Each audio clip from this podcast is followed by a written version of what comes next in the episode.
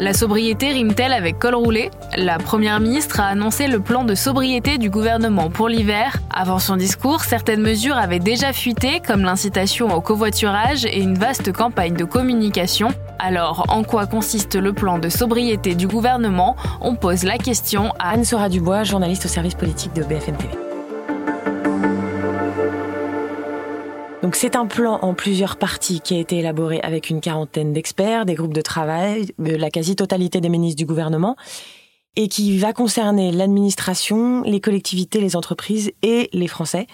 Et l'idée, c'est que au moins les quatre mois qui viennent, on rentre tous dans un objectif de sobriété énergétique chez nous, au travail, dans les transports, que l'administration monte l'exemple, pour essayer d'économiser de l'énergie, parce qu'il y a une crise énergétique, mais surtout pour économiser de l'énergie parce qu'il y a une crise énergétique, mais aussi on le comprend parce qu'il y a une crise climatique. Et donc, ce qu'ont dit les ministres et ce qu'a dit Elisabeth Borne en substance, c'est que la crise crée l'occasion, l'opportunité, et donc c'est le moyen de rentrer dans un nouveau mode de vie, une nouvelle façon de fonctionner pour essayer d'être le moins émetteur de carbone pour les 30 ans, 40 ans qui viennent.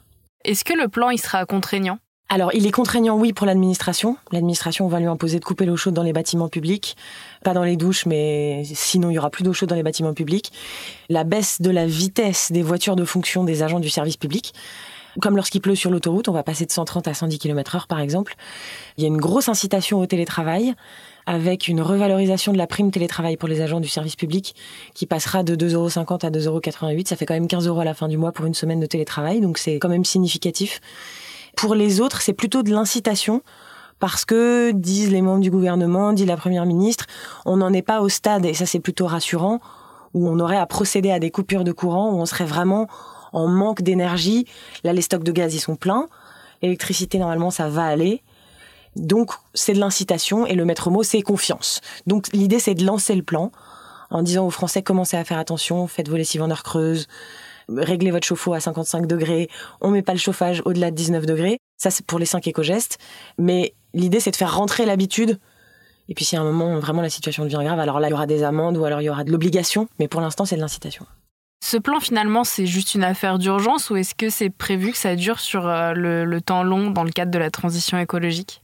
Alors justement, au début, tout a été euh, présenté en disant c'est parce qu'on a une crise énergétique liée aussi à la guerre en Ukraine et parce qu'il y a la spéculation sur euh, le marché de l'énergie. Donc, c'est pour les quatre mois qui viennent. Le spot qui a été lancé par le gouvernement est censé s'arrêter, enfin la diffusion est censée s'arrêter euh, fin février. Donc, l'idée, c'est de dire on va passer l'hiver. Et puis, au fur et à mesure de cette communication, on s'aperçoit de plus en plus que finalement, par exemple, lors de la conférence de presse de présentation du plan de sobriété, il était question à 20% de la crise énergétique et à 80% de la crise climatique. Agnès Pannier-Runacher a dit, c'est pas les gestes pour l'hiver 2022-2023, c'est les gestes pour les 30 ans qui viennent. Et en plus, là, on a un objectif qui est de baisser de 10% notre euh, consommation d'énergie. Mais elle a donné l'autre étape, et l'autre étape, c'est pour les 30 ans qui viennent de baisser de 40% notre consommation d'énergie. Donc ça veut dire qu'on est en train de rentrer dans un nouveau mode de vie et que Emmanuel Macron, quand il l'a dit, c'est très mal passé. Il a dit c'est la fin de l'abondance. C'est un changement de réflexe et c'est un changement de paradigme en effet. Il faut qu'on soit neutre en carbone d'ici 40 ans parce que le GIEC le demande, parce que l'Union européenne s'est accordée là-dessus, parce que tous les pays du monde s'accordent là-dessus presque aujourd'hui. Et donc, tous ces gestes sont appelés à devenir des habitudes en réalité. Merci d'avoir écouté ce nouvel épisode de la Question Info.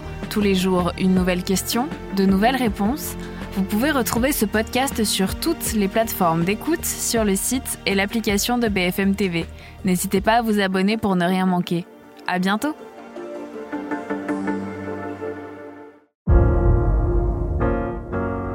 Vous avez aimé écouter la Question Info? Alors découvrez le titre à la une, le nouveau podcast quotidien de BFM TV. Les grands récits de l'actualité, des témoignages intimes, c'est tous les soirs sur vos plateformes préférées. À bientôt!